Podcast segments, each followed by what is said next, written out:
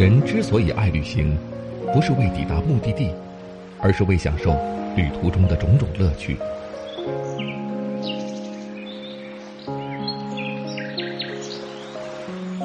如果问我旅行的意义是什么，我也不知道。假如你还没有出发，不如和我一起听路上。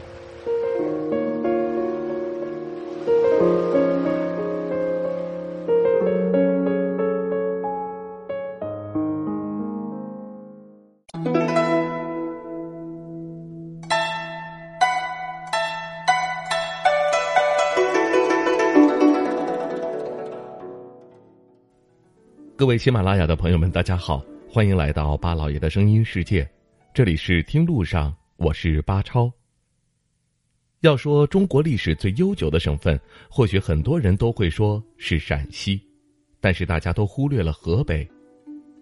作为中华民族的发祥地之一，河北同样有着上下五千年的历史。这个开创了中华文明史的燕赵之地，有着十分深厚的历史人文。而河北虽然在中国众多的省份中十分低调，却包括了北京和天津两座直辖市。在北京和天津，有许多从河北来打工的人。因为有了北京和天津的光环，所以很少有河北人会去石家庄工作。而这座城市在省会城市中也是十分低调的，既没有强势的产业，也没有优势的教育资源。在很多人的印象中，石家庄是一个雾霾很严重的地方，所以很多河北人并不想定居在石家庄。其实，除了石家庄，河北还有三座空气清新、环境优良的城市，是河北人理想的定居之地。第一座城市就是秦皇岛，它是中国唯一一个以皇帝名字命名的城市，离北京和天津只有两百多公里的距离。之所以叫这个名字，是因为当年秦始皇在这里东巡，派人求长生不老药而得名。秦皇岛是河北著名的滨海旅游城市，这里有着北方最好的海和沙滩，不仅是河北人理想的生活之地，也是北京和天津的后花园。每逢周末和节假日，秦皇岛的海滩都聚集了很多北京和天津人。与秦皇岛相隔不远的还有北戴河，这里风景秀丽，海岸线漫长，是北方非常著名的滨海避暑胜地。虽然这里的海滩不能和三亚比，但是也能够让北方人寻得一片可以下海的地方。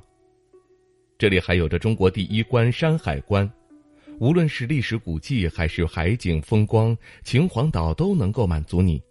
所以说，许多河北人都很喜欢这个城市。第二座城市是邯郸，它是河北最古老的一座城市。这里的人文历史是河北其他城市所无法比拟的。这里曾是赵国的都城，市区里很多充满浓浓历史感的景点，几千年来保留至今。无论是以赵国丛台为原型建立的丛台公园，还是拥有两千五百年历史的广府古城，都让许多第一次来到邯郸的人恍如隔世。当然，这里还有绵延的太行山、美丽的京娘湖，将自然与人文融合在了一起。